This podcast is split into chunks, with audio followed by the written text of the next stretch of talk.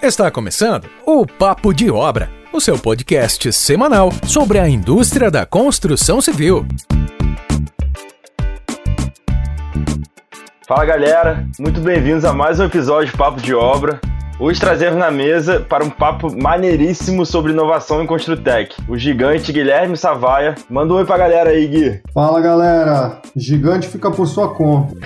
eu, sou um, eu sou um cara que está sempre aprendendo aqui e que tem o maior prazer em dividir o que eu aprendi nessa vida com vocês. Então, obrigado pela oportunidade de estar aqui. Formado em administração na Mackenzie, Savaia possui dois MBAs, um na FGV em marketing e outro na Fundação Dom Cabral em economia e gestão empresarial. Possui formação acadêmica em educação executiva e estratégica na era da disrupção digital. Atualmente é diretor-geral de transformação digital na Cirela. Savaia, fala uma música aí pra gente levar pro resto do episódio. Vou escolher Closer to the Heart do Rush, uma música que eu gosto muito desde os 14 anos. Fechou. O som aí, DJ.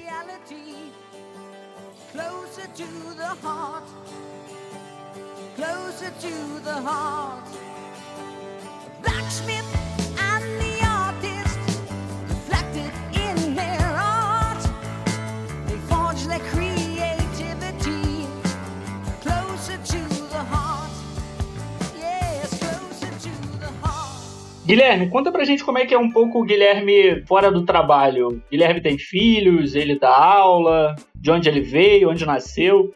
Conta um pouquinho pra gente. Tá bom. Eu nasci em São Paulo, em 1977, 42 para 43. Nasci no bairro de Perdizes, bairro tradicional de São Paulo. Minha família inteira é desse bairro. Na verdade, a família se divide entre Perdizes e Genópolis. E foi onde eu morei durante o tempo que eu morei em São Paulo, praticamente eu morei entre esses dois bairros. E o Mackenzie, que é a faculdade que eu fiz, fica em Genópolis, então eu ia para a faculdade a pé, o que muita gente achava engraçado morar tão perto assim, principalmente os amigos gringos que eu tenho. Né, fora do Brasil é muito comum você fazer faculdade o mais longe possível da sua casa, como se fosse um ritual de crescimento, de amadurecimento.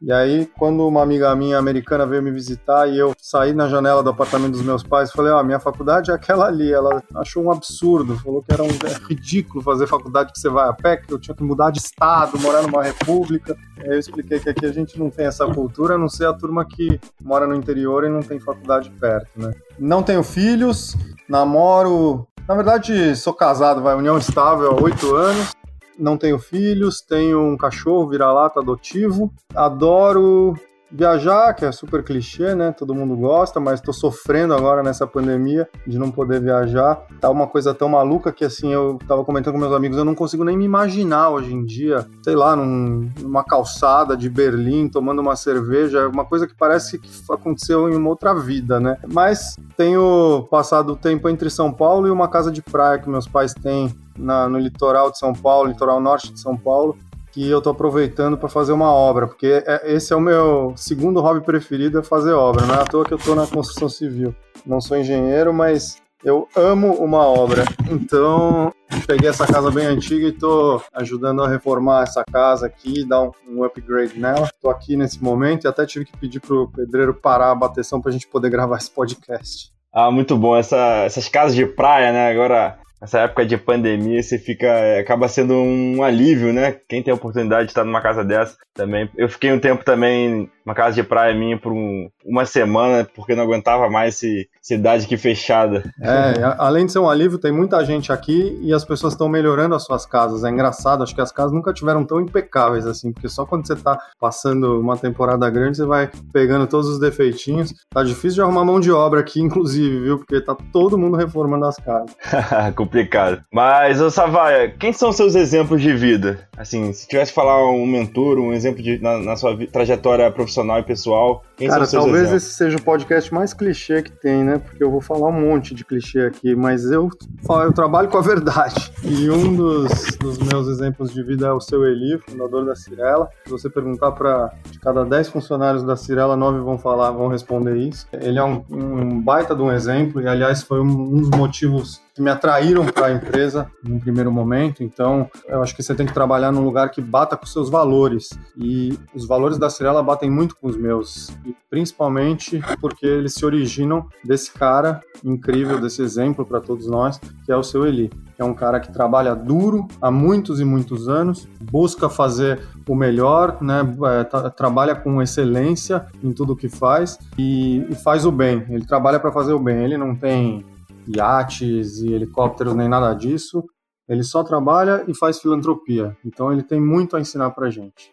É, como você falou, né? A cada de 10 a cada 9 que trabalha na Cirela vai dar o Sueli como exemplo. Nunca tive o contato pessoal como você, mas é bem unanimidade na empresa inteira a capacidade dele de, de fazer sempre o possível para um país mais justo, fazer da forma certa. Eu acho que o, o exemplo que ele é para toda a empresa é gigantesco. E é muito, é muito verdadeiro, é muito autêntico isso nele. Para ele, se ele não fizer o bem, se ele não ajudar a melhorar o entorno, a sociedade e levar para as pessoas, devolver para as pessoas um pouco do que ele recebe, ele não, não sossegue e não está feliz.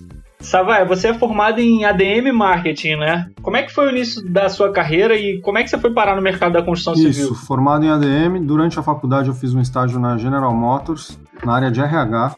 Eu não tinha aplicado para essa área, eu tinha aplicado para a área de marketing, mas não passei. Mas a turma do RH gostou de mim acabei ficando lá na área de RH. E aí não fui efetivado nesse estágio e fiquei desempregado uns quatro meses mais ou menos, procurando emprego. Aí achei emprego numa empresa de sistemas, numa desenvolvedora de sistemas, numa software house chamada Target. E eu era um, eu fui, fui contratado como consultor de implantação de sistemas. Então eles vendiam um ERP para o Brasil inteiro e eu ia lá fazer o levantamento de requisitos para ver se o sistema se encaixava naquela empresa e trazia isso de volta para a equipe técnica para adaptar o sistema ao que precisasse e depois ia pegava o sistema pronto, já todo programado e ia lá é, implantar o sistema. Então eu rodei o Brasil, morei no Acre, é, Rondônia, Rio Grande do Sul, Campo, é, Mato Grosso do Sul, interior de São Paulo, interior do Rio, interior da Bahia, morei no Brasil inteiro por uns 5, 6 anos viajando e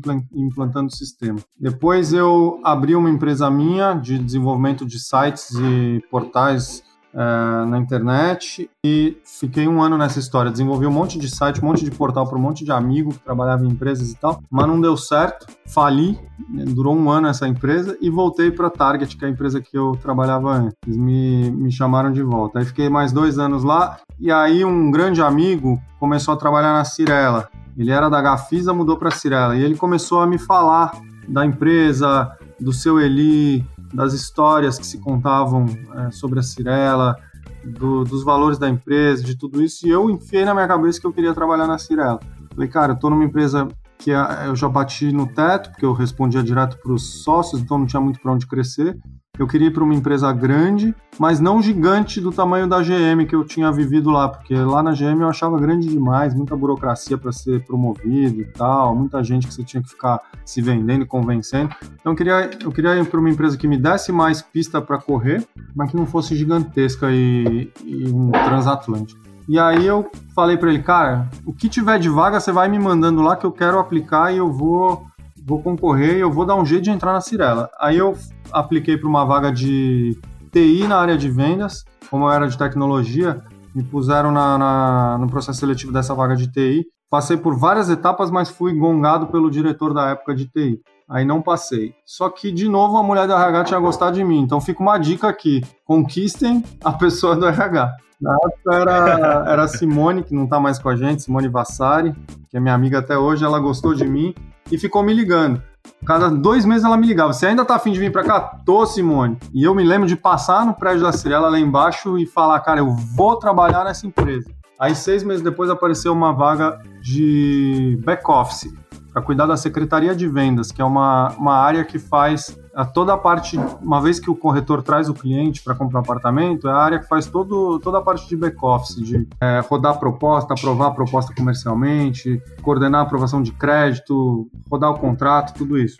E era um, um, momento de boom de mercado imobiliário, foi 2007, a gente estava lançando e vendendo para caramba, a empresa já tinha é, feito IPO, só que assim, a gente estava lançando e vendendo muito rápido. Botava um lançamento na rua, vendia 200 unidades no, no próprio dia. Aí, semana seguinte, já tinha outro lançamento, já vendia mais 150.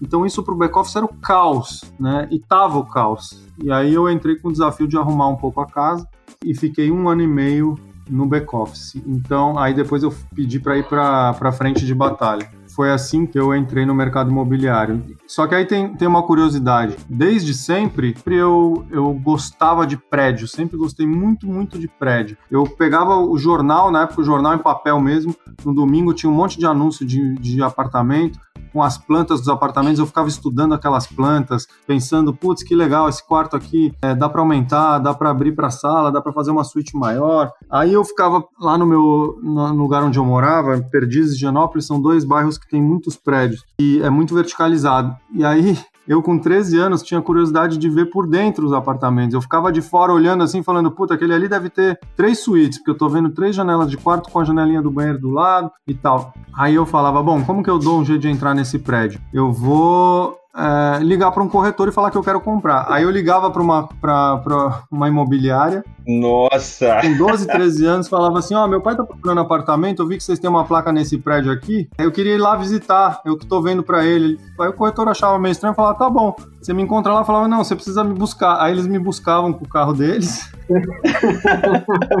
eu ia lá, o apartamento inteiro, pedia para ele me mostrar mais uns dois ou três ali perto. Depois ele me deixava em casa, eu falava que eu ia conversar com os meus pais, e aí ele ficava ligando no telefone fixo e eu nunca mais atendia. Que história sensacional, sensacional. Eu estava predestinado a trabalhar na construção olhando um pouco da trajetória, você viveu, o maior público nosso é do Rio de Janeiro, né? Você chegou a ser gerente aqui no Rio por quatro anos. Como é que foi essa experiência de vir para cá, voltar para São Paulo? Era o que Não, você queria? Isso também é uma história interessante. É, eu estava lá, entrei no back-office, fiquei um ano e meio, consegui montar uma equipe bacana, que já estava rodando sozinha. Aí conversei com o meu chefe na época, o Rodrigo Putinato, e pedi para ir pro, pro comercial. Falei, cara, tô bem já de back-office, quero ir pro front office, quero fazer estratégia para vender os prédios, acho isso super interessante. Aí eu virei gerente comercial da Living. A Living estava começando em São Paulo, fazer Minha Casa Minha Vida, 2008 mais ou menos. Já estava já tava estruturada, mas estava uma operação ainda é, muito grudada com a Cirela e tal. E a gente começou a comprar muito terreno e tinha muito lançamento para fazer. A Living ainda era Minha Casa Minha Vida nessa época. Hoje em dia ela subiu de patamar e a gente tem uma outra marca chamada Vivaz, que é o Minha Casa Minha Vida. Aí eu virei gerente comercial da Living e adorei, adorei. Eu tinha um time que montava as estratégias, a gente, a gente tinha que fazer vender os empreendimentos o mais rápido possível. Então a gente mapeava todos os lugares do bairro que os clientes pudessem estar, a gente montava uma, uma, uma campanha junto com o marketing online, com o marketing offline, e ia para a rua com tudo para poder tentar zerar o produto em um mês, se desse. E começamos a zerar produtos em um mês, em dois meses, em um dia, em cinco dias. Cada produto era diferente, mas estava super aquecido o mercado. Aí teve um dia que a gente estava numa reunião enorme e esse meu chefe me manda uma mensagem assim: Você iria para o Nordeste? No meio da reunião, um SMS ele me mandou porque não existia o WhatsApp. Aí eu tava do outro lado da mesa, eu olhei para a cara dele e falei: O quê? Aí ele falou: Responde! Aí eu respondi: Na pressão, não. Aí ele falou: Beleza.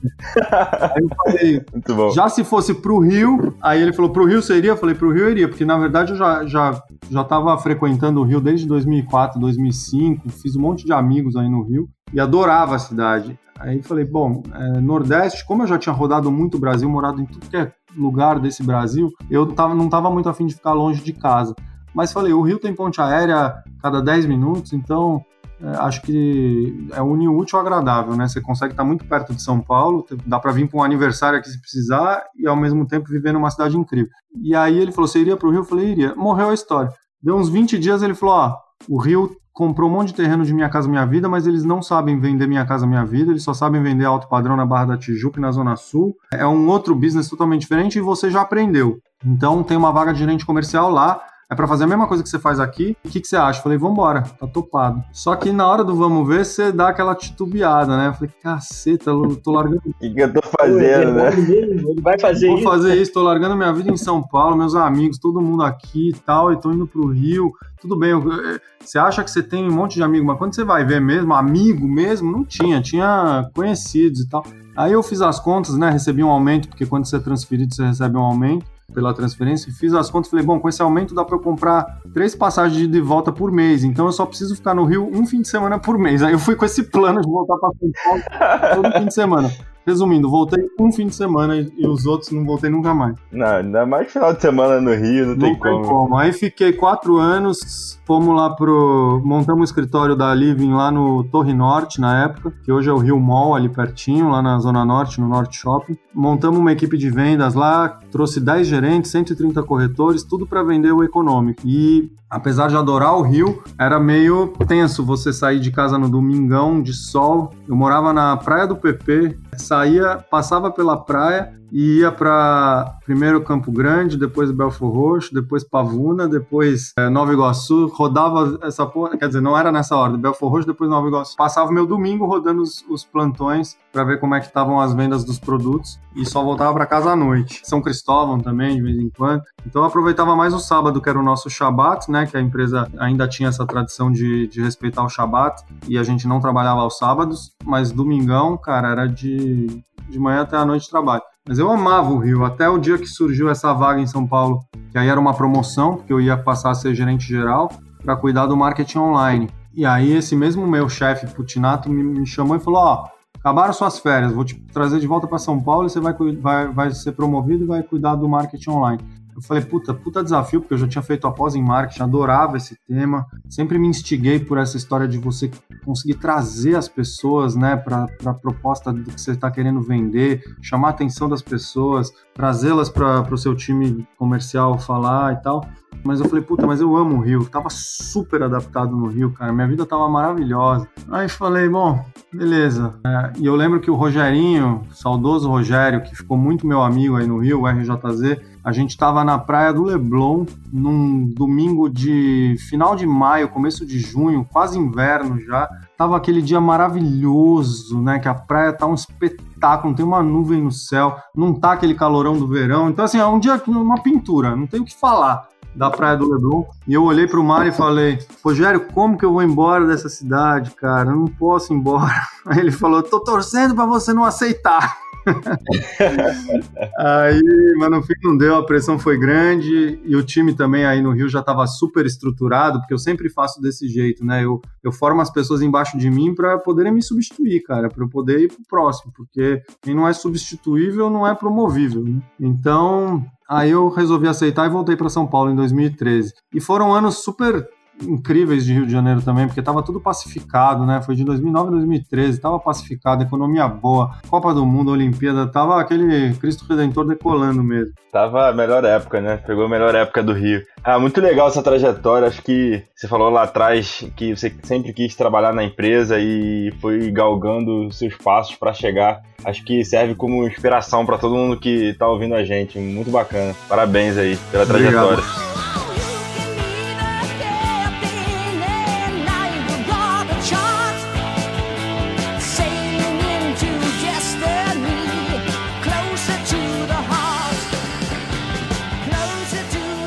Agora passando para o nosso próximo bloco, né, de conteúdo em si, a gente queria saber quais, quais os desafios da inovação na construção civil, porque a gente sabe que a construção civil é um mercado conhecido por ser resistente à inovação, né, carente de inovação, ter pouco investimento em inovação e além disso, você ter aqueles anticorpos ali da inovação dentro do mercado, né? Como vencer isso? Quais os desafios? Bom, vou te setor? responder seguindo então na minha trajetória que eu acho que ela é um, é um pano de fundo para contar como é que eu fui parar nessa história da inovação também, e aí eu já falo dos desafios. Então eu fiquei seis anos, voltei para São Paulo, fiquei cinco a seis anos cuidando do marketing online no Brasil todo. Era um desafio Brasil e era um desafio das três marcas, Cirela, Living e depois, né, mais recentemente a Vivaz. E esse era o meu escopo, fazer com que tudo que a gente quisesse divulgar a público, fazer isso se desdobrar na internet e ressoar muito forte na internet, para que as pessoas que estão procurando apartamento vejam muito a Cirela, Living e a Vivaz, seja em São Paulo ou no Rio ou no Sul. E aí eu tive que estudar bastante, apesar de ter feito pós em marketing. Marketing online é uma ciência super peculiar, então tive que aprender essa história a fundo. Tive que,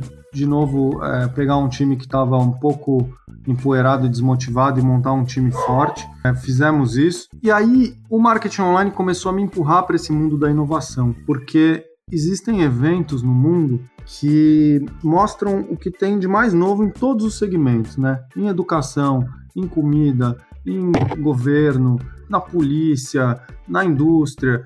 E aí eu comecei a frequentar esses eventos. O principal deles é o SXSW lá em Austin, no Texas, que é o maior do mundo. É um evento que tem há 32 anos. Esse ano não teve por causa da pandemia, mas tem há 32 anos e tem mais de 1.300 palestras em 7 dias. Então, uma coisa de maluco. Você tem que fazer uma trilha do que você quer ver e tal. Aí eu fui a primeira vez em 2016, aí o bicho me mordeu. Eu falei, peraí, tem muita coisa que vai acontecer. Tem Big Data, inteligência artificial, internet das coisas, as coisas daqui a pouco vão estar todas conectadas. E a gente, né? Como é que a gente fica nessa história? A gente não pode ficar para trás. A gente produz um negócio grande demais uma despesa muito importante na vida das pessoas, uma dívida de longo prazo, um sonho, e tudo isso vai ser impactado por esse mundo que a gente está se encaminhando. E aí comecei a trazer isso para dentro da Cirela, fazia palestras sobre o que eu via lá no SXSW e nos outros eventos que eu ia, e comecei a, a, plantar essa pulguinha atrás da orelha de todo mundo, né? Desde a da diretoria até os estagiários, para que a gente realmente fosse uma empresa incomodada com o futuro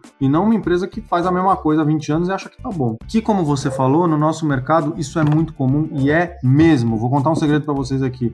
Eu vou em muita construtora, eu fui para várias delas falar de uma startup que a gente abriu internamente aqui, que é a Mudme, que depois eu vou contar para vocês. Cara, é impressionante a resistência, é impressionante as teias de aranha que você vê. É, são empresas grandes, algumas têm capital aberto na bolsa e tudo, mas você chega lá, é tudo velho, é uma, uma cabeça velha, não acreditam em inovação, não acreditam em nada disso, ou, ou, acreditam, mas acham que é irrelevante que não vale a pena gastar energia. E eu falei, não, a Cirela não pode ficar assim. A gente sempre inovou. Aí eu comecei a puxar as raízes, lembrar da minha trajetória lá dentro, lembrar até de conversar com pessoas que estão lá há mais tempo. E a verdade é que a Cirela sempre foi inovadora e muito pelas mãos do seu Eli. Seu Eli sempre foi inquieto. Ele fez o primeiro stand de vendas com um apartamento decorado. Ele foi o primeiro a fazer IPO na bolsa. Ele foi o primeiro a, ter, a querer botar chat online no site, pusemos mesmo, ninguém no mercado, nenhuma grande imobiliária, ninguém tinha chat online, a Cirela foi a primeira. Então, assim, ele foi o pioneiro na história dos flats dos anos 80 e 90. Ele diversifica negócio, ele vai para shopping quando o shopping está bem, que é a CCP, ele vai para laje corporativa, ele vai para hotel. Então, por que, que a gente tem que virar um, um pôneizinho de um truque só? Que compra terreno, faz um prédio residencial, vende para o consumidor final. Quem disse que esse é o futuro? Quanto tempo isso vai durar, né?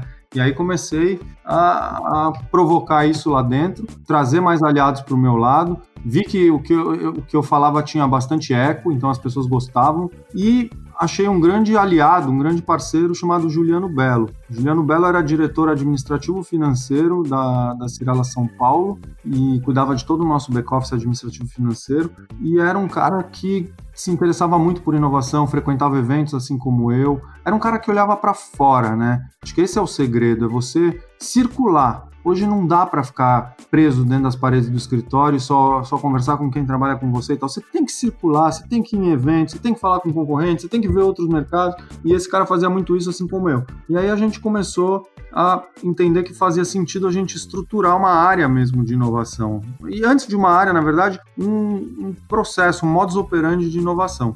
E assim a gente começou a fazer. Ele começou olhando mais para as startups, e aí ele foi um, um, grande, a grande força motriz da criação do Meet Hub, que é o nosso hub de fomento ao empreendedorismo na, na construção civil e no mercado imobiliário. Então ele se juntou, na época ele propôs para o Grupo Zap e para Brasil Brokers que a gente é, unisse forças para dar terreno e dar pista para os empreendedores que quisessem empreender nesse mundo das Construtex e PropTex. É um gancho, eu acho muito bacana você estar tá falando, porque é um grande desafio na, nesse nosso setor. Ali, comer pelas beiradas, né? Você identificar o que está sendo feito no, fora do mercado e, e em outros mercados também, em outros nichos e trazer para dentro do seu mercado. E também é um desafio você, diante da intensa mudança de padrões, né? Se você vê a nossa geração, a geração que está entrando no mercado hoje, ela tem um comportamento de compra completamente diferente da geração passada, né? Então, tem que estar sempre à frente do desejo do cliente. Então, fica aí um desafio também da, do setor, né? Exatamente. né? Você tem, você tem uma coisa que você tem que olhar o resto da sua vida, é comportamento do consumidor. Seja ele quem for o seu consumidor, mas esse comportamento muda muito rápido. O que ele gostava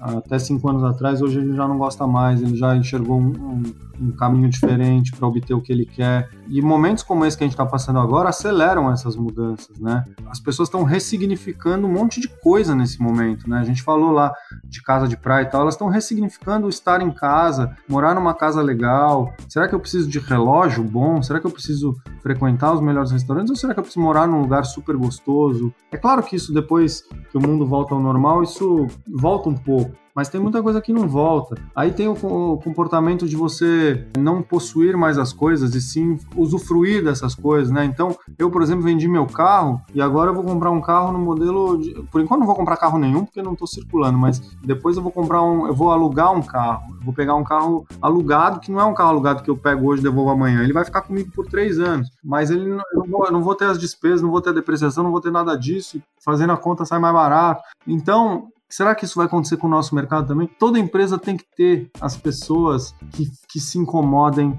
com as mudanças do mundo e que estudem essas mudanças e que se antecipem e que tenham é, essa visão. E também tem que ter as pessoas que cuidem da fortaleza, né? A gente brinca, na Cirela tem que ter as pessoas que se lançam as caravelas e as pessoas que cuidam da fortaleza, porque alguém tem que garantir que a vaquinha leiteira vai dar dinheiro, vai dar lucro no fim do dia. Eu acho que a, a Cirela é muito legal. Hoje ela está muito legal porque ela consegue se dividir muito bem entre esses dois perfis e um respeita o outro. Quem não é tão inovador e não olha tanto para fora, mas tem um papel fundamental de cuidar do que a gente já tem, é, respeita quem olha e vice-versa. Eu acho que a gente consegue ter um equilíbrio muito bom mesmo aqui dentro, né? Foi exatamente o que você falou. As pessoas dentro de casa nessa pandemia, elas dentro das suas casas, dentro dos seus apartamentos, né? Elas começaram a reparar todos os problemas que elas tinham, elas passaram a, a conviver. Antigamente você usava a sua casa para chegar, dormir e voltar para o trabalho. Então agora mudou um pouco, né? Muito provavelmente as pessoas vão valorizar um, uma maior, uma maior metragem, uma área de lazer maior, onde eu possa deixar meus filhos, onde eu possa ter um lazer, um conforto. E, e a gente vai acabar abstraindo um pouco essa questão mesmo de, de carro. Para que, que eu quero um carro, né? Eu não vou me locomover mais tanto, talvez. Então acho que realmente isso é um assunto, um assunto bom a, a, a gente ser tratado. E você, a gente vê aqui pelo seu currículo que você era é, é diretor-geral de transformação digital na Cirela, né? O que que, o que que é essa transformação digital na construção São civil? Algumas frentes que a gente atua. Transformação digital mesmo, a gente costuma usar para o core business. Então é você pegar uma coisa, um, um, resultado que você deseja obter, mirar nesse resultado, esquecer um pouco o jeito que você faz as coisas hoje e, e repensar tudo isso no mundo digital. Essa é a diferença de digitalização e de transformação digital. Digitalização é, por exemplo, o cara hoje preenche uma ficha cadastral para comprar um apartamento no papel e eu vou gerar um link para ele preencher a mesma ficha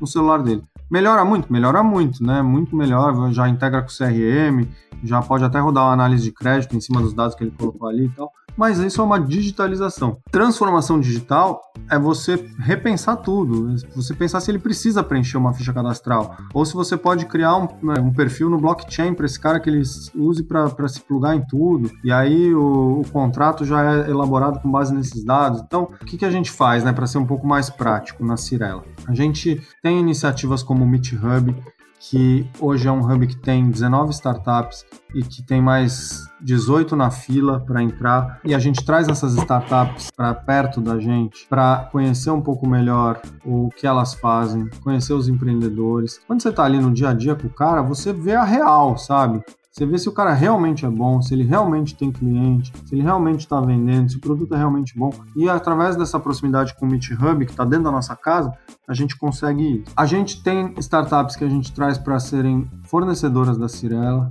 e aí muitas vezes a gente começa isso com um processo chamado POC, que é Proof of Concept, que é eu contrato esse cara por três meses, é um contrato com começo, meio e fim, para ele encarar um desafio. Aí eu encerro esse contrato e eu vou avaliar os resultados desse desafio. Foi incrível? Foi muito legal? Foi. Aí eu trago ele como fornecedor definitivo. Isso é bem comum no mundo das startups. Ou eu já trago ele como fornecedor, se eu já percebo que o que ele faz tem muito valor para mim, eu não preciso fazer POC, eu já trago.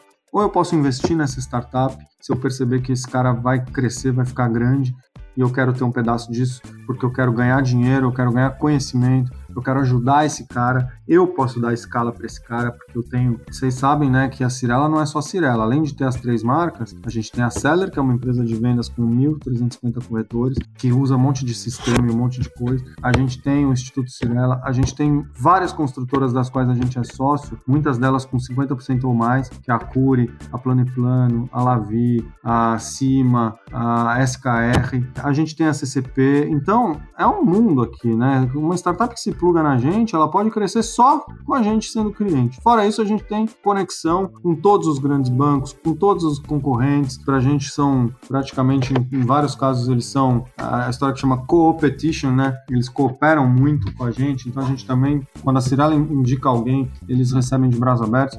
Então, com startup, a gente faz chover, cara. A gente, assim, uma startup que caia no nosso gosto, que a gente perceba que o cara realmente tem um produto bom e que aporta valor, a gente tem muita pista para ele correr aqui dentro. Seja via MeetHub ou direto pela Cirela. Isso, isso é muito importante. A gente tem percebido no mercado que cada vez cresce mais os hubs de inovação, né? Como você falou, que tem o hub da Cirela. E as Construtecs, né? Então, se você pegar, a gente tem o, aquele ranking da, do Terracota, né? Que é muito bacana, que ele, ele, ele mostra todas as Construtecs uma, uma vez por ano que estão no mercado. Queria saber como é que você vê esse, esse, esse aumento de Constec no mercado, como ficar por dentro dessa atmosfera, é exatamente por dentro, é investindo nesses hubs de inovação e pegando essas ideias, é trazendo as empresas para dentro da Cirela. Como é que é essa troca? Você sabe que a si? Terracota que faz a gestão do Meet Hub para gente, né? Além deles fazerem esse ranking, eles também têm um fundo de investimentos em startup e eles são os gestores do Meet Hub. Então eles fazem a curadoria das startups para gente. Então esse foi um golaço, trazer a Terracota, você já está trazendo o cara que seleciona os melhores para perto de você. Mas não basta isso, porque ali no Meet Hub, cada, cada mantenedor, né, nós, Zap, Gerdau, Tigre, Duratex, Alphaville, cada um vai acabar vendo 30, 40 startups por ano. É, e você precisa ver umas 200, 250 startups por ano. Então você tem que ter outras conexões com outros hubs, tem que fuçar. Por exemplo, tem startups que são mais voltadas para obra mesmo. O Roberto de Souza, lá do CTE, ele tem o InRedes e ele promove inovação dentro da construção civil mais voltado para essa parte de obra, de BIM, de usar drone, de, sei lá, madeira engenheirada, tem, tem uma série de, de, de novas tecnologias. E ele está sempre fazendo eventos com startups, fazendo uma curadoria, chamando os membros do, do InRedes para conhecerem novas startups. A gente tem uma vantagem, como a gente é grande, a gente fala muito desse assunto, né, em lives, podcasts e em eventos presenciais e tal, as startups também procuram muito por nós. E aí, por conta disso, a gente criou uma forma bem profissional delas falarem com a gente, que é o que a gente lançou na semana passada, que é a plataforma Nextfloor. A plataforma Nextfloor é uma forma, como eu falei, é um portal mesmo de entrada de uma startup no mundo da Cirela. A gente tem o Meet Hub, mas a gente recebe tantas startups, tantos pedidos por e-mail, por LinkedIn, que a gente resolveu criar um canal direto com elas. E esse canal é o portal Nextfloor, nextfloor.com.br. As startups entram lá, conhecem um pouco da nossa tese, do que a gente busca é, e quais são os possíveis desdobramentos de um, de um choque entre a Cirela e uma startup. E se tudo isso fizer sentido, essa startup ela se cadastra, ela tem uma possibilidade de se cadastrar direto no site e contar um pouquinho para a gente do que ela faz e do tamanho dela, e em que estágio que ela está, quem são os sócios. Esse material é recebido pelo meu time e é visto semana a semana por todos nós, Inclusive o Efraim, o Juliano Belo, o Felipe Cunha, que é diretor de negócios aqui em São Paulo, o Michel, que é o diretor do Rio. Então a gente tem comitês de inovação que quando a gente vê que tem uma startup ali que faz muito sentido a proposta de valor do cara, isso aí sobe muito rápido. Então realmente é um portal que gera uma abertura, assim, um, o cara chuta a porta e entra na Cirela por ali, se ele for bom. Mas a gente também é muito sincero. Então o que a gente acha que não, não faz sentido, que não é pra gente, que não tá no momento certo, que não vai ter escala, a gente já dá o feedback também e a pessoa tem a oportunidade de voltar a qualquer tempo quando ela tiver um produto novo ou alguma coisa que tenha mudado na, na composição dela. Então esse é o portal Nextfloor. A gente lançou ele na semana passada, saíram algumas reportagens e já tá bombando lá, cara. Tem um monte de startup entrando e se cadastrando. É, eu vi, saiu, saiu uma reportagem na Forbes, né? Você, você participou saiu lá dessa. Forbes, saiu na Startup também, saiu em alguns outros lugares, que aí eles vão replicando, né? Acho que é isso. Quem não sabe, anotou aí o site. É essa crescente de, de Construtex, né? Pegando, pegando dados, né? Em 2016, a gente tinha cerca de 250 startups na, da área, né? Ano passado, a gente já ia para mais de 700 startups, então realmente foi uma evolução muito grande. Se a gente pensar que isso lá fora começou 2010, 2011, muito tímido ainda, né? Mais iniciando. Hoje a gente já tem investimentos na, na escala de mais de 450 milhões de reais em todas as startups no Brasil. Se a gente for falar dos Estados Unidos, a gente está em 16 bi, mas é um caminho, né? Acho que a gente está num, tá num bom caminho, a gente entendeu essa era de, de revolução digital. Dentro disso tudo, a gente tem as, os grandes eventos, as grandes feiras, né? Você falou do, do SWSX lá, que você foi em Austin, né? Aí a gente tem Hackathon, Startup Weekend, Construtec, Conecta Imob. Qual a importância desses eventos para trazer novas ideias? Eu acho que tudo isso é um alinhamento dos astros, né? Por que, que aumentou esse número de startups de 250 para 700 e poucas? Porque tem empresas que estão dando abertura e estão dando é, oportunidade para esses caras. O empreendedor que, que começa uma empresa dessas, muitas vezes ele é jovem, ele não tem todas as conexões que você precisa ter para fazer uma empresa decolar. É difícil, né? Imagina, se já é difícil em qualquer lugar, no Brasil é cinco vezes mais difícil você empreender. Mas a gente tem um povo muito empreendedor. Tanto que você vê as taxas aí de informalidade e tal. Essa turma que tá na informalidade tá de algum jeito empreendendo, tá com a banquinha lá de café da manhã para vender na porta da obra, tá fazendo Uber, tá sendo corretor de imóveis, tá, tá tocando sua vida. É um povo bastante empreendedor. Quando você vai para uma turma que estudou mais, que tem a parabólica mais calibrada do que está acontecendo no mundo e tem excelentes ideias de negócio, você, você tem um material muito bom. Só que precisa de algumas outras condições para que essas empresas realmente decolem. Ele precisa de funding, ele precisa de clientes, ele precisa de mentoria para saber se aquilo que ele imaginou daquele produto, daquela solução, é, realmente tem market fit, que chama, né? Realmente vão resolver o problema de alguém. Então, tudo isso as empresas grandes resolveram prover.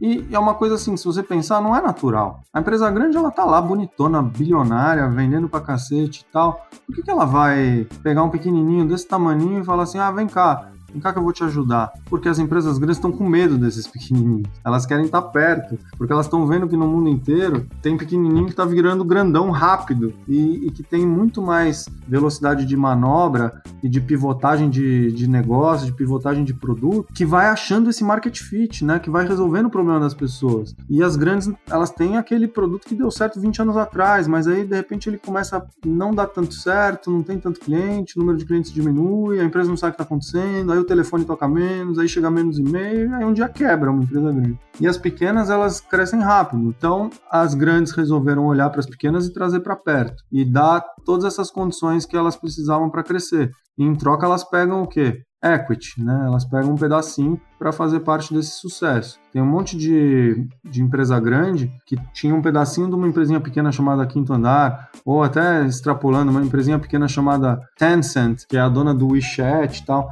Hoje o grupo que é dono da OLX, que é um grupo gigantesco, né, uma, são dois grupos na verdade, um sul-africano e um holandês, se não me engano, eles têm 10% da Tencent, ou alguma coisa assim, posso estar errando, para mais ou para menos, mas a participação que eles têm na Tencent, que é chinesa e que é dona do WeChat, é maior do que a empresa inteira deles. Então, esse é o movimento. Então, é, é a isso que eu atribuo, né? E, e no mercado de construção civil, PropTechs, e Construtex não tinha muito essa abertura para dar oportunidades para os pequenos. Se você comparasse com fintech, por exemplo, porra, fintech os caras nadavam de braçada. Era só você falar que você tinha uma fintech no PowerPoint que você já pegava um milhão, 10 milhões. E na PropTech não era assim. E acho que eu me orgulho de dizer que a gente, através do Meet Hub, eh, nós fomos uma das iniciativas que fizeram com que esse, esse ecossistema se estabelecesse e que as pessoas que quisessem empreender em PropTechs e Construtex sentissem que tem, tem ambiente e tem funding também. É, acho que é justamente isso, porque isso, isso proporcionou, né? Aquele cara que tem uma simples ideia, mas às vezes ele não faz, não faz a,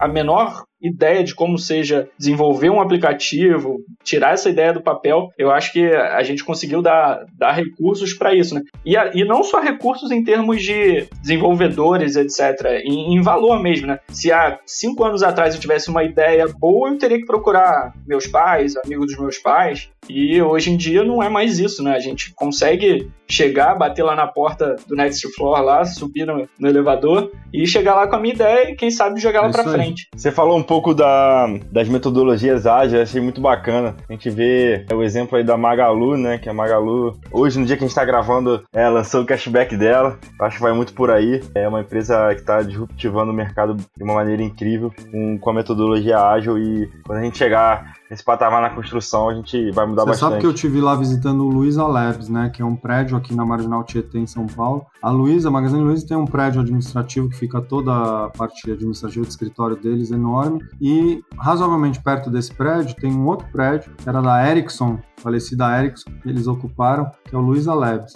que começou pequenininho, um timezinho lá com metodologias ágeis e tal, desenvolvendo produtos digitais e pondo na rua. Só que esses produtos começaram a bombar. Acho que o primeiro foi o que transforma qualquer pessoa em um promotor de vendas. Então você consegue criar uma lojinha virtual da Magazine Luiza, sua, e você traz amigos seus, você indica, fala, ó, oh, cara, você viu que tem uma televisão incrível, Smart TV, não sei o que, na Magazine Luiza por mil reais? Ó o link, vou te passar. Aí a pessoa clica, compra, você ganha um rebate ali dessa operação.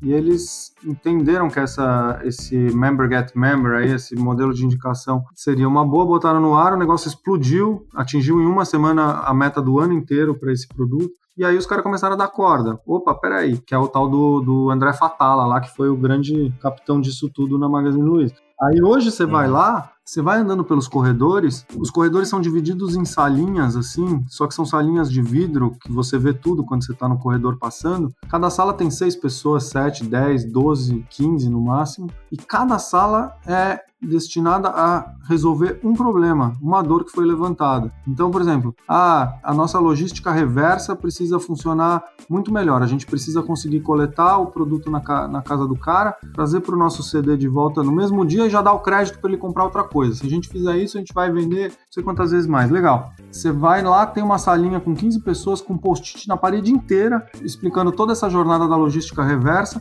e os caras quebrando a cabeça e, e codificando lá os produtinhos digitais. Pronto tem uma versão aqui.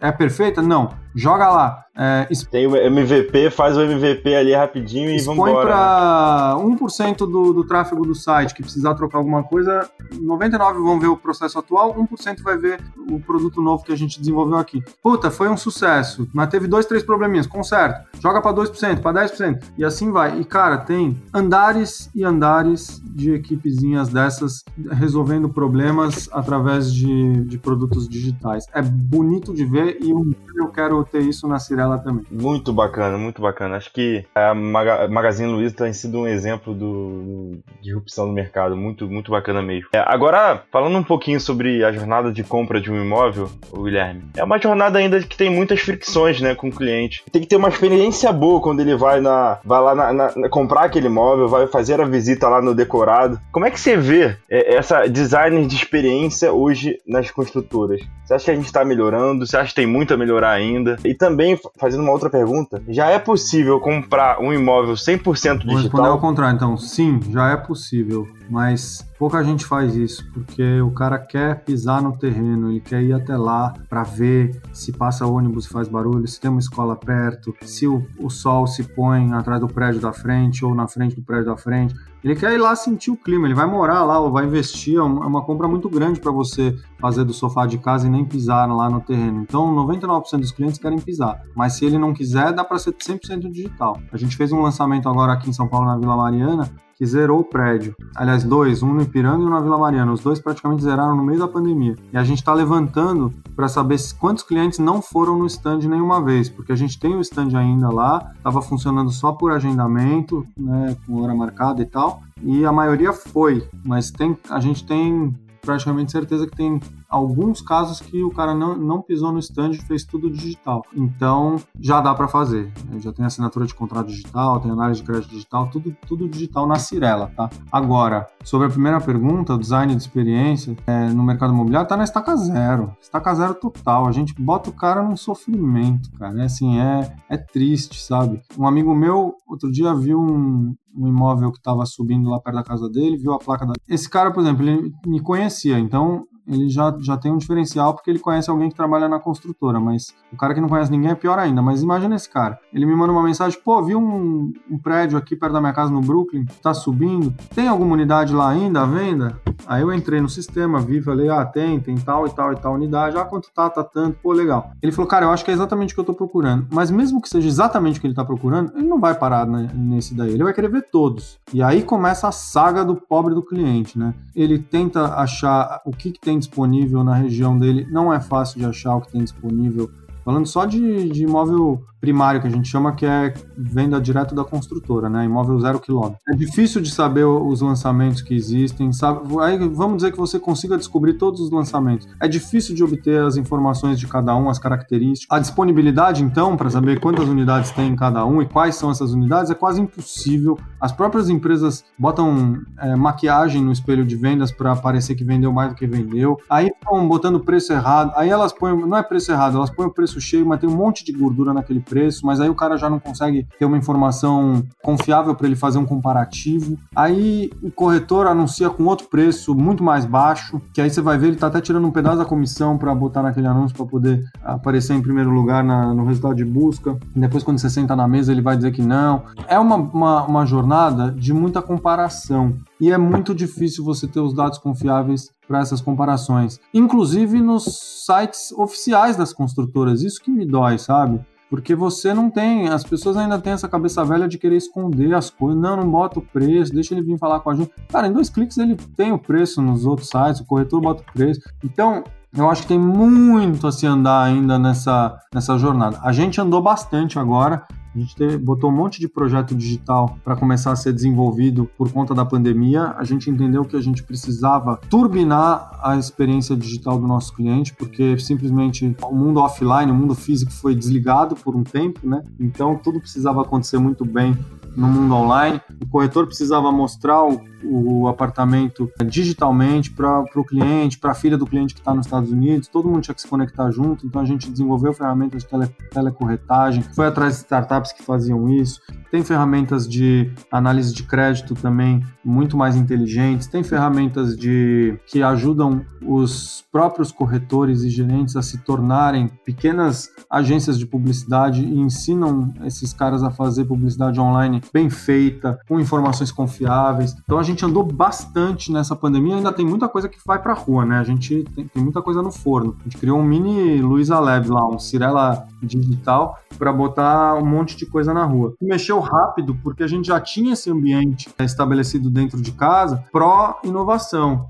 Então, como a gente está há dois, três anos martelando na cabeça das pessoas que precisa olhar para fora, que precisa ver o que está acontecendo, que não dá para se contentar em fazer a mesma coisa, quando vem uma, uma, um desafio como esse, de você juntar um monte de gente para inovar, no nosso caso foi bem mais fácil, porque as pessoas já estavam predispostas a isso. Né? A gente teve sorte de ter feito essa preparação. A gente não sabia que vinha pandemia nenhum, mas a gente teve sorte de ter feito essa preparação. É, isso é muito importante. Mas quando você melhora no cenário de pandemia, né? Quando, quando as empresas melhoram muito a experiência online, fico pensando num cenário pós-pandemia. Me vem à cabeça que o cenário offline tem que ser, tem que prover muito mais experiência, né? Então, vai ser quando o cara for lá no stand de vendas, é quase estender um tapete vermelho para ele, colocar cheiro, sensações. Ele tem que ter um tratamento é completamente. Tenho pensado muito nisso. O que, que eu posso oferecer para esse cara que ele já não tenha visto na internet? Porque eu tô, eu tô deixando a coisa da internet tão legal que eu, quando levar ele para lá, ele vai precisar ver coisas muito diferentes. Então, é, não adianta só mostrar o apartamento decorado. Eu tenho que mostrar, sei lá, texturas que ele não consegue tocar na internet, mas como é que vão, vão ser os sofás das áreas comuns, os cheiros, é, talvez reproduzir em miniatura os espaços comuns que a gente vai ter no prédio pronto, ter experiências de realidade aumentada, que aí é mais difícil de fazer pela internet, que a internet é mais realidade virtual. Então, esse é um grande desafio, é, é fazer com que o cara que levantou do sofá e foi até o stand, essa, essa visita tenha realmente valido a pena. É, eu acho que isso tudo que a gente falou é um pouco da, da jornada pós-pandemia mesmo, né? Que, que era até um, uma questão que a gente ia falar lá na frente. O processo, o processo de ir até o stand, ele vai ser valorizado, né? Acho que, acho que o maior, o maior business hoje que a gente pode ter, que a gente que a gente vai, vai conseguir assimilar é ouvir o cliente, né? A gente não sabe, não dá, ninguém aqui tem uma bola de cristal e vai saber como é que vai ser pós-pandemia, o mundo pós-pandemia, né? Então a gente precisa entender a necessidade do cliente, qual produto ele vai querer e tentar, obviamente, do mais saudável possível, tentar estar à frente do, desses pensamentos não dele. Não é fácil, né? mas a gente fica o dia inteiro aqui quebrando a cabeça para isso. Agora é muito mais fácil quando você tá aberto e conversa com bastante gente, estuda, escuta podcasts como esse aqui, as ideias começam a pipocar, entendeu? Porque isso faz você sair do teu dia a dia. Então é muito legal você reservar algumas horas na sua semana para você ser criativo, independente da tua área. Pode ser do, da controladoria, mas você tem que entender o que está acontecendo e o que, que, que, você consegue inovar e para isso você precisa de algumas horas do, do tal do ócio criativo. É, hoje também, o Guilherme, se fala muito no mercado do, do poder do omnichannel, né? Que é você, eu acredito que hoje o cliente, quando ele for comprar um imóvel, ele vai procurar ou vai ter o contato com a empresa em diversas plataformas diferentes. Que seja é, olhar as fotos no Instagram, que seja mandar um, um, uma mensagem no chat do, do site, né? Ou ver como é que estão os imóveis no LinkedIn, como é que é o perfil da empresa no LinkedIn. Queria que você falasse um pouco como é que você vê o poder do Omnichannel na, na Então, você civil. sabe que tem um podcast do Buzarello, lá da Tecnisa, que ele diz que ele, ele pediu para mapear os pontos de contato que o cliente tinha para falar com a Tecnisa. Ele fez isso em 2010 ou em 2012 e depois ele fez de novo em 2019. Em 2012 eram seis pontos de contato: telefone, e-mail, chat, não sei o quê. Em 2019 eram 53 pontos de contato que a pessoa podia entrar em contato com a empresa. Então ela podia mandar um direct no Twitter, um direct no,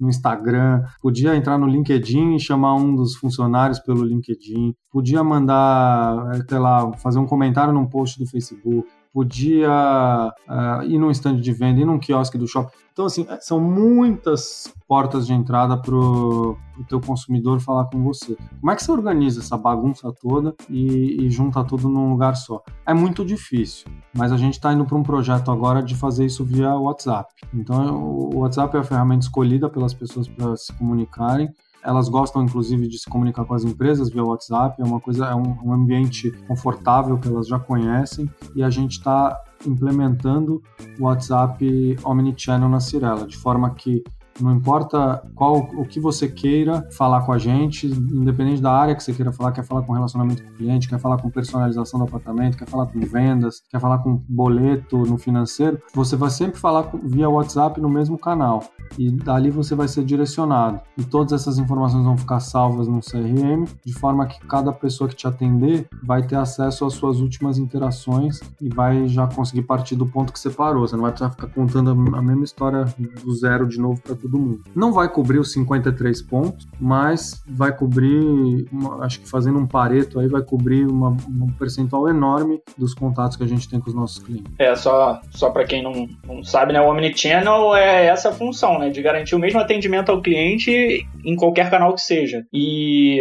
mudando um pouco agora para a cultura, a gente sabe que a Cirela tem uma cultura fortíssima, né? o seu Eli é muito responsável por isso. Como é, que, como é que você vê esse processo cultural dentro de uma empresa? Como é, que, como é que a inovação consegue ser inserida nesse processo cultural? Quais mercados a Cirela também costuma fazer O primeiro ponto é você colocar diversidade dentro da empresa. Se você só tem homens brancos de 25 a 40 anos, que estudaram nas mesmas escolas, que moram nos mesmos bairros, se esse é o, o contingente da tua empresa, pode ter certeza que não vai ter inovação, porque eles só vão fazer produtos para o grupo dele. Então você tem que ter diversidade de gênero, de orientação sexual, de raça, de educação, de background, de religião, de idade. Isso é super importante. Trazer pessoas mais velhas também, além de pessoas mais novas. Todos esses componentes, quando você coloca e consegue fazer com que eles trabalhem bem junto, isso é, você cria um ambiente propício para inovação, porque cada um vai ter um histórico de vida, um ponto de vista e vai poder contribuir de uma forma muito mais rica para as discussões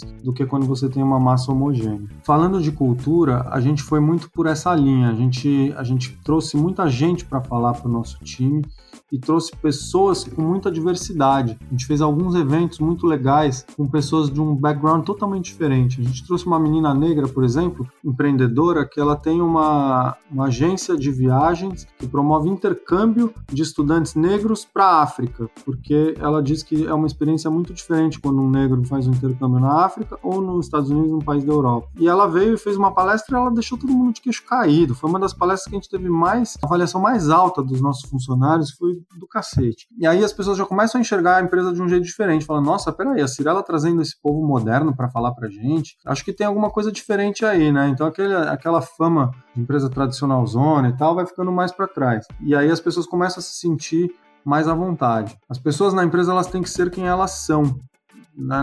de verdade, assim, ela tem que poder chegar na empresa e contar o que ela fez no final de semana sem ficar com medo. Assim, um menino que tem um namorado, ele tem que falar: eu fui com meu namorado no cinema. Se ele não tiver ambiente para falar isso, ele não vai ser quem ele é. E se ele não for quem ele é, ele não vai ser criativo. Ele não vai ser ele 100% ali na essência. E para as pessoas serem criativas e trazerem ideias de inovação, elas têm que ser elas na essência. Esse é um grande aprendizado que a gente teve nos últimos tempos para cá. E você tem que falar do tema, você tem que treinar as pessoas nos conceitos, você tem que falar o que, que é Lean Startup, o que é o conceito de Lean Startup, o que é o conceito de fazer um MVP e colocar no, no mercado para testar e depois ir melhorando conforme você vai, vai atingindo mais gente, o que, é Scrum, né? o que, que é um Scrum Master, o que, que é fazer as coisas no, no, no método Agile.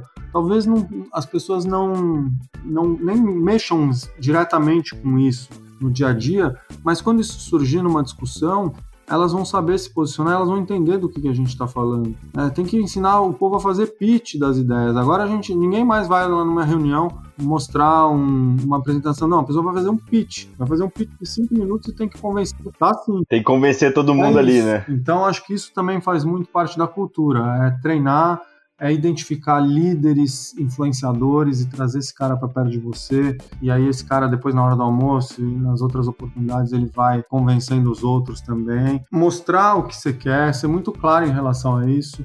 Acho que quando a gente teve a adesão do Efraim, na, no nosso movimento de inovação, que é o presidente da empresa e, e, que realmente é, ele é autenticamente interessado nesse tema, isso foi muito forte, porque isso mostra para as pessoas o que a empresa quer. E, inclusive, você expurga os que não estão afim disso. A CCP tem um caso tem alguns casos interessantes na CCP, mas quando a CCP começou a abraçar esse tema da diversidade, teve um cara que pediu pra sair. Ele falou: Ah, não quero mais trabalhar aqui, não. Esse negócio de viado, de negro não é comigo, não. Cara, tchau! Vai tarde já, entendeu?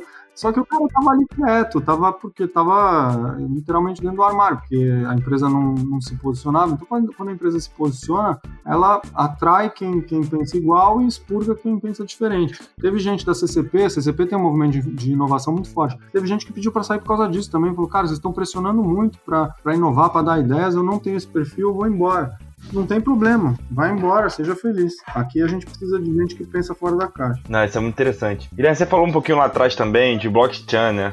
É, uma das perguntas do, do pessoal, do, dos nossos ouvintes que mandaram pra gente, o pessoal perguntou muito do, como é que pode ocorrer o blockchain, IoT, machine learning? Tem também o conceito de predict to action, que é o conceito do Netflix, né? Que já vai, é, através da machine learning, é, vendo ali o que, que você vai, é, vai querer assistir. Como é que você vê esses conceitos aplicados no mercado de, de incorporação e Bom, construção? São conceitos muito diferentes. O blockchain, ele vai desburo desburocratizar a compra de um apartamento, por exemplo. Muita gente hoje tem preguiça de vender o seu, de comprar um novo, porque é um inferno, né? Você vai ter que ficar dois meses preparando e mandando documento e esperar ser aprovado e conseguir financiamento no banco, não sabe quanto que você vai conseguir, qual que é o seu poder de fogo.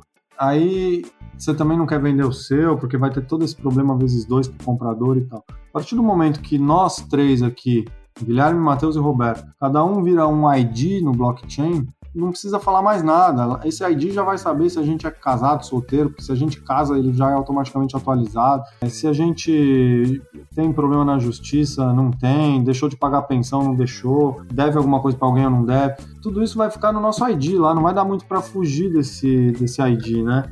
E aí isso facilita, porque também um apartamento vai ter o seu ID. E aí esse apartamento nesse ID já vai dizer também se tem pepino de herança de espólio ou se está tudo liberado, se tem algum problema com a construtora, com aquela SPE ou não. Então, vai ser simplesmente assim, cara, o Guilherme quer vender um apartamento pro Matheus. Qual é o ID do apartamento? Qual é o ID do, do Guilherme? Qual é o ID do Matheus? Pronto, vai lá no blockchain e atualiza. Esse apartamento não é mais do Guilherme, ele é do Matheus. Vai desprocurar. A burocracia hoje é muito grande para você fazer isso. É muito né? grande, mas a tecnologia vai resolver. E, e aí vai facilitar pra gente, porque cada um vai, vai morar onde quiser, quer morar, quer comprar, quer alugar, quer se mudar, isso vai ser fácil, vai ser só uma questão de vontade não vai mais precisar desse elemento coragem. Então, de blockchain é isso. De análise preditiva, eu não sei se a gente vai evoluir muito para esse lado, porque a gente não tem compra recorrente, né? Então, nosso, nossa compra acontece a cada X anos. Então, não adianta muito eu ficar tentando prever o que, que o cliente vai querer comprar, o próximo imóvel que ele vai querer comprar, porque vai demorar muito tempo, não sei se vale a pena perder tempo com isso. É, agora, o que vai ter muito é a internet das coisas, é uma casa muito mais conectada, muito mais inteligente, que resolve os seus problemas. A gente já vê muito isso em filme, né, em algumas propagandas de TV, mas está caminhando para isso mesmo.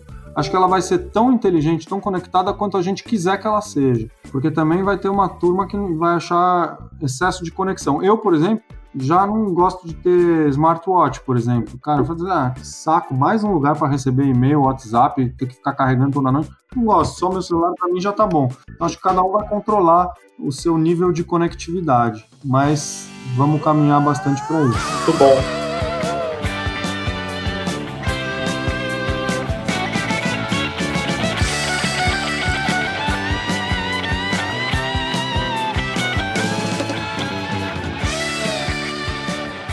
E entrando no nosso último bloco, infelizmente, óbvio que a gente já falou sobre isso, spoiler do tempo inteiro, mas é sempre bom a gente deixar aqui para estar tá ouvindo a gente. Tive uma ideia, Guilherme. Como é que eu imagino? Essa minha ideia é boa, vale a pena? Qual, qual a minha jornada? A Cirela tá Ela aberta? Tá, mas você precisa evoluir um pouquinho para bater na nossa porta, porque eu acho que você vai, você vai se expor como eu falei, a gente quando gosta, a gente vai com tudo para cima, mas quando a gente não gosta, a gente é super sincero. Então também, alguém que tem só uma ideia, eu acho que vale a pena evoluir um pouco mais com isso para mostrar para uma empresa do tamanho de uma Cirela, principalmente se a tua ideia for no ramo da construção. Então você vai querer começar a testar essa ideia com os menores, vai conversar com muita gente, vai aparando as arestas, vai entendendo se fica de pé, vai fazendo pesquisa, vai montando um plano de negócio, mostrando onde tem dinheiro na mesa, onde não tem, e qual é o tamanho do seu mercado. Aí tem várias metodologias, cara. Assim, é, a, a, vantagem é que hoje muito desse material está disponível e de graça, né? Então, se você fizer pesquisa no YouTube, no Google, você vai achar cursos e maneiras de estruturar um, uma startup,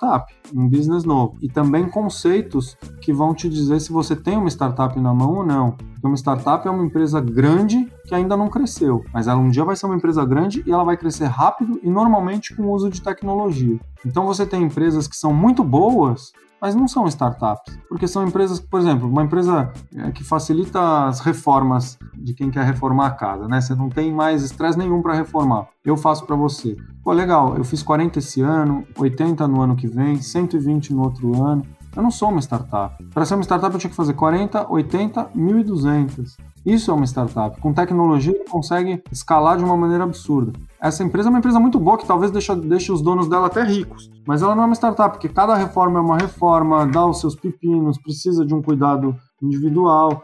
Então, isso não é uma startup. Então, acho que teve uma ideia, vai para a internet, pesquisa é, o que fazer com essa ideia, como é que você estrutura um, um plano de negócios para essa ideia, como é que você o que, que é essa ideia, qual é, qual é a cadeia de valor que essa sua ideia está inserida? E onde ela captura valor dessa cadeia? E como é que você consegue ampliar, inclusive, essa captura de valor, quem são os concorrentes, se já tem outras startups no mercado que fazem a mesma coisa, ou se, se você está no Oceano Azul. Faz um, um trabalho de casa para te dar, no mínimo, um PowerPoint de 20 páginas que já foi referendado por 20 pessoas, e aí você vai para uma Cirela da vida, e aí você entra lá no nosso Next Floor e cadastra a tua empresa e a gente vai te chamar para bater um... É isso aí, muito obrigado, Guilherme. Agora, para gente, a gente finalizar, o pessoal que está tá ouvindo a gente é basicamente engenheiros civis e arquitetos, né? Esse pessoal que quer é, se aperfeiçoar no, no ramo de inovação e estratégias de inovação e transformação digital no setor, por onde, o que, que você recomenda? Você recomenda começar por onde? Fazer Eu recomendo assistir as palestras dos grandes eventos de inovação mundiais, porque independente do setor que você quer olhar quando você trabalhar com inovação, você precisa entender um pouco das grandes correntes mundiais. O que está acontecendo? O que, que, são esses conceitos? O que, que, é o Big Data e o que, que ele impacta na nossa vida? O que, que é um Data Lake? O que, que é de fato inteligência artificial e como é que isso está no mundo? Porque tudo isso vai acabar convergindo. O que é o blockchain? Tudo isso vai acabar é, em um momento ou outro passando pelo setor que você quer inovar. E aí vai para o YouTube, pesquisa quais são os maiores eventos no Brasil e no mundo, seleciona algumas palestras. O YouTube, para quem não fala inglês tão bem, ele tem o closed caption lá, ele tem uma legenda automática, tem tradutor. Então Começa por aí, começa a navegar, é para você fazer de fato uma imersão no mundo da inovação. E aí, quando você já tiver letrado, tiver repertório sobre isso, estiver entendendo, conseguir participar de uma conversa, aí você começa a entrar mais nas instituições e nas organizações que promovem isso no setor que você quer ver, porque todos praticamente já têm. Então, em construção mesmo, obra, eu recomendo o CTE do Roberto de Souza, que ele tem o um movimento em redes que eu citei aqui, Ali você vai poder se conectar de alguma forma forma e conhecer bastante. Tem, deve ter bastante conteúdo também salvo de palestras. Vamos aproveitar isso, né? Tem tanta coisa. Cara, isso não tinha 10 anos, né? Você, você não tinha esse e-learning todo que você tem hoje, você não tinha todo esse material disponível na internet. Tem muita coisa, cara, só não, não aprende quem não quer. Então eu iria por esse caminho. Eu, eu faria tudo isso, uma grande parte disso sozinho na minha casa à noite e depois que eu tivesse versado no, nos principais conceitos, eu começaria a tentar fazer conexões. É, isso tem sido um, um, consenso com, com todo mundo que a gente grava. Acho que todo mundo fala a mesma coisa que, assim, hoje na internet você já tem uma quantidade de informações de qualidade gigantesca. Então é só você vê ali o seu nicho que você quer que se aperfeiçoar, correr atrás vai ter muito material disponível de é graça. Exatamente. A gente tem o Google, né, cara? Senta, senta aqui na cadeira do seu computador, ainda mais em épocas de pandemia, onde você fica o tempo inteiro conectado, né? E se não tem um artigo em, em português, vai ter em finlandês e você vai conseguir traduzir. Acho que não, não existe barreiras mais com a, com a internet. Né? Guilherme, a gente tem uma lista na Amazon com as indicações de livros dos nossos entrevistados qual livro Cara, você eu recomenda? recomendo um livro que não é nem tão novo, mas é um livro que mudou muito a minha cabeça, que chama Rápido e Devagar, do Daniel Kahneman. É um livro que te convida a encarar as situações da vida de, de formas diferentes. Então, situações que você tem que pensar rápido e reagir rápido, você conseguir se treinar para fazer isso. Mas aquelas que você não pode seguir os seus vieses, e muitas vezes esses vieses são tóxicos, você conseguir parar e fazer uma, uma reflexão mais profunda. Então, Rápido e Devagar é um baita livro. Muito bom. E qual frase você leva para sua vida? Vou citar uma frase do seu Eli aqui, muito simples, como ele é um cara muito simples, mas é uma frase que diz: o serviço ensina. E o que, que essa frase quer dizer? Ele quer dizer o seguinte: bota a mão na massa que você acaba aprendendo, né? Fazendo, você aprende. Eu acho que isso é tão atual nos nossos dias, porque você não, não dá mais para você ser um especialista profundo num tema, porque esse tema vai ficar obsoleto rapidinho e tudo fica obsoleto muito rápido. Então você tem que ser um pouco generalista, você tem que entender os conceitos gerais e tem que estar tá pronto para novas experiências e pronto para fazer alguma coisa diferente, para saber que o que você faz muito bem hoje não vai valer nada daqui a quatro anos. E aí você tem que é, aprender jogando. Então essa frase dele, o serviço ensina, eu gosto muito. Sensacional, Guilherme. Muito obrigado aí pelo por aceitar gravar com a gente. Tenho certeza que todo mundo que escutar a gente vai gostar bastante. Muito eu obrigado. Eu que agradeço, mesmo. foi um prazer. Gui, Brigadaço ter topado gravar com a gente, cara. Tenho certeza que a galera vai curtir demais o tema. Você que ainda não segue a gente, arroba o Papo de Obra no Instagram. É isso, ficamos por aqui. Forte abraço.